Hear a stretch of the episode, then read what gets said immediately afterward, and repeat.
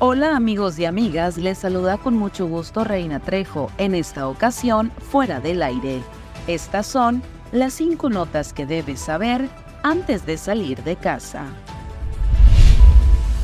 Miembros del Sindicato de Trabajadores Académicos de la Universidad de Sonora realizaron una manifestación en el acceso principal de la institución para demandar un presupuesto más justo y suficiente para la universidad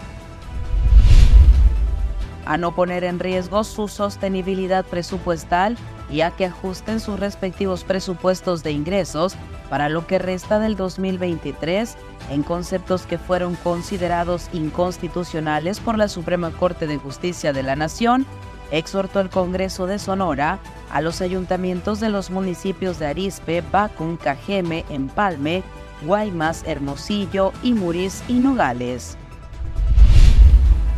Las prioridades de la actual administración municipal son resolver los rezagos en la prestación del servicio de agua potable y los afloramientos de drenaje, indicó el alcalde Jorge Alberto Elías Retes ante vecinos de la colonia Tepeyac.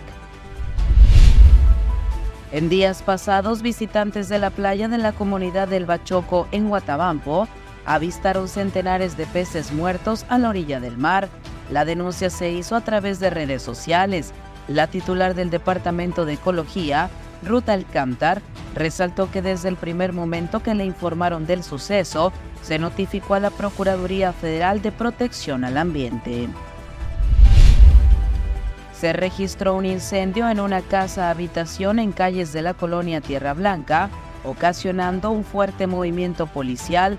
Afortunadamente solo dejó pérdidas materiales en una cocina tradicional los hechos se registraron a las 16 horas con 15 minutos en un domicilio particular en la avenida Leona Vicario, entre Ricardo Flores Magón y Club de Leones. Que tengas un maravilloso día. Para fuera del aire, Reina Trejo.